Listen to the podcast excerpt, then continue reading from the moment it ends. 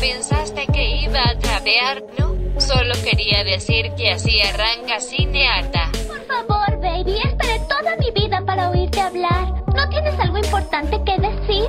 No me preguntes, solo soy una chica. Muchas niñas van a crecer queriendo hablar como ella.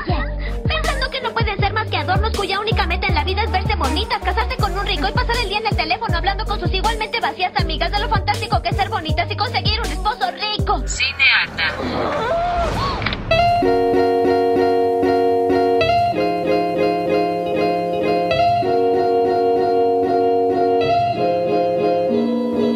Aló, aló, aló, mi nombre es Vito Andrada Y yo soy Natalia Ábalos. y esto es Cinearta Bitch. Eh, se me pegó el bitch y me molestó. La recomendación de hoy va a ser corta y precisa y concisa porque no puedo dar spoilers. Órale, algo de suerte. porque es muy nueva, pero necesito que la vean, así cuando volvamos a la normalidad y pueda estar con Natalia Ábalos en el mismo cuarto, podamos analizarlo juntas. Pero eso no significa que no pueda recomendárselos, así que los, se los voy a recomendar. Tienen que ver The Hunt, La Casa, La Caza. Eh, es una película que dura una hora veinte. Y si te gustó cosas tipo Jordan Peele, ejemplo Get Out, ejemplo Us, o por ejemplo The Perfection, que está en Netflix y todas esas pelis ya las recomendamos en un capítulo anterior. Si te gusta ese tipo de, de peli que no termina de ser terror, porque la verdad no es tanto de terror, pero que tiene como un mensaje subliminal, más que nada como un análisis sociológico sobre la sociedad, obviamente. Eh, siento que les puede llegar a re gustar, pero no puedo decir más nada, porque es muy nueva y quiero hablarlo con Nati. Pero aún así, quiero que to- tomen ese- este tiempo si es que tienen libre y no están trabajando durante esta quarantine. Em, vean The Hunt, la caza, no es de miedo. Yo pensé que era de miedo. Nati me dijo, oh, fíjate, por ahí te da miedo. No me dio miedo. Así que, bien para todas las personas que sufren como yo el terror. Em,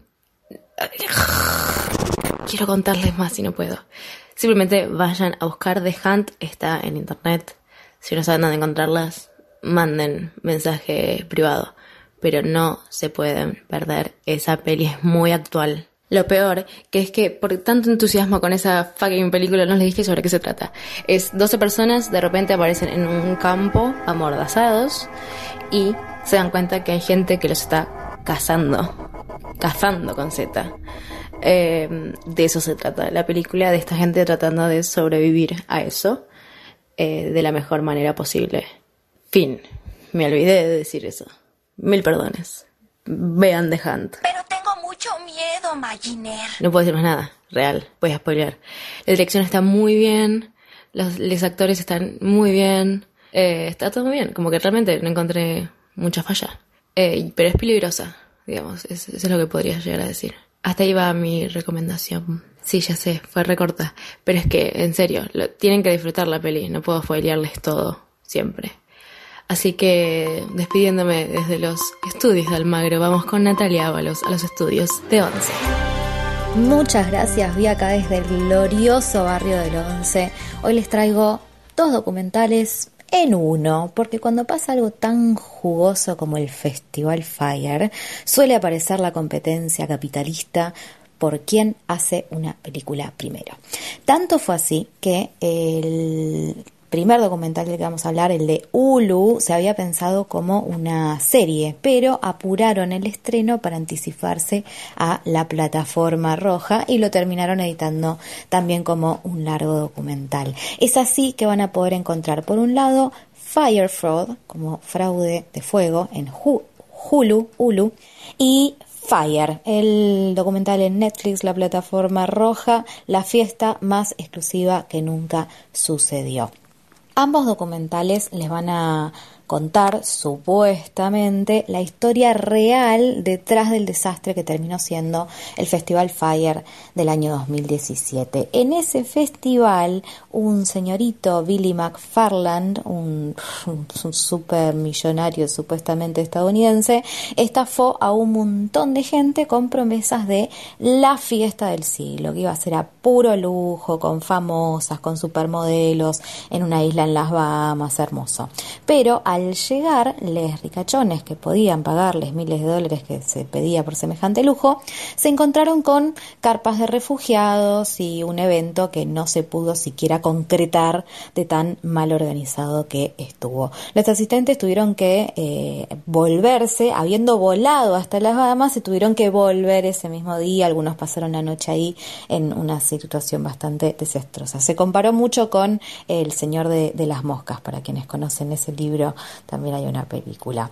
La cuestión es que McFarland dejó un dineral de deudas impagas, especialmente a los residentes del Gran Exuma, que es el lugar donde se había, eh, supuestamente se iba a hacer este festival, gente que había trabajado durante meses sin que se les pague para que esto se pudiese concretar. Tanto fue así que una de las señoras que estaba como a cargo del evento, que era local de ese lugar, terminó gastando como 50 mil dólares de su propio bolsillo para poder pagarle a la gente que había quedado sin, sin cobrar lo que les correspondía. Por suerte, esta señora eventualmente hizo una colecta por internet y mucha gente, habiendo visto estos documentales y el desastre que había sucedido, la ayudaron a recuperar esa plata que había puesto y además este, conseguir un poco más para, para poder volver a ponerse de piel.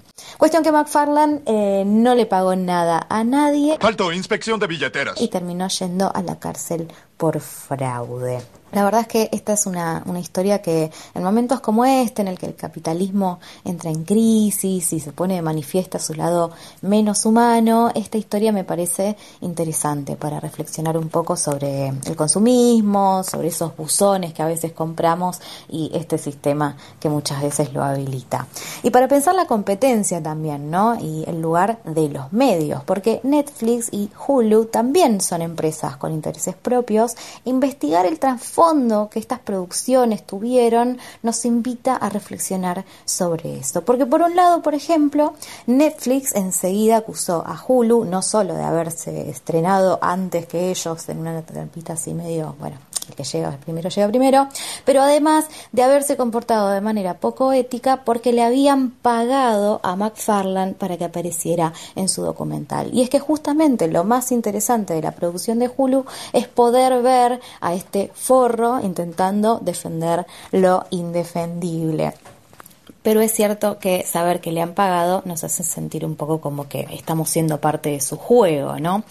Pero es importante saber que en la producción de la plataforma roja estuvo involucrada la agencia de marketing de redes sociales FAC Jerry, la cual fue parte del Festival Fire que organizó McFarlane. Esto sugiere que Fuck Jerry está usando la película de Netflix para lavar sus propias culpas. Y es por eso que Netflix eh, no se concentra tanto en la responsabilidad de otras personas más allá de McFarlane, como bueno, esta gente de Fuck Jerry, bueno, todos los productores que estuvieron detrás de eso, sino que se concentra más en anécdotas choqueantes, como cuando el productor de, de eventos, Andy King, dice en cámara que estuvo muy cerca de hacerle un petardo a un funcionario de aduana para que le liberen un cargamento de agua Evian que no había pagado impuesto.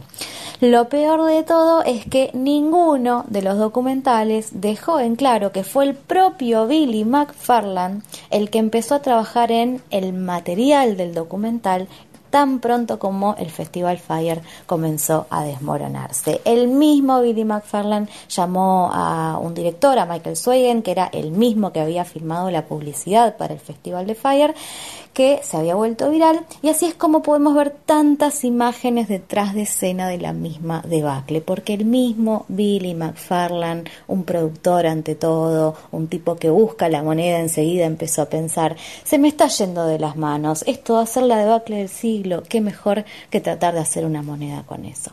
Y ahí estamos nosotros, estos giles, yendo a ver los dos documentales que se hicieron al respecto.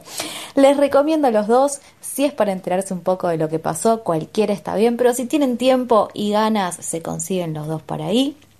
Eso ha sido todo por hoy. Agradecemos a la China Maldonado por la edición, a Facundo Tapia por la producción. Cinearte es una producción de Siga Bertov. Nos encuentran en Instagram como arroba cinearta. Escriban, chusmen, les amamos mucho. Y esto ha sido Cinearta.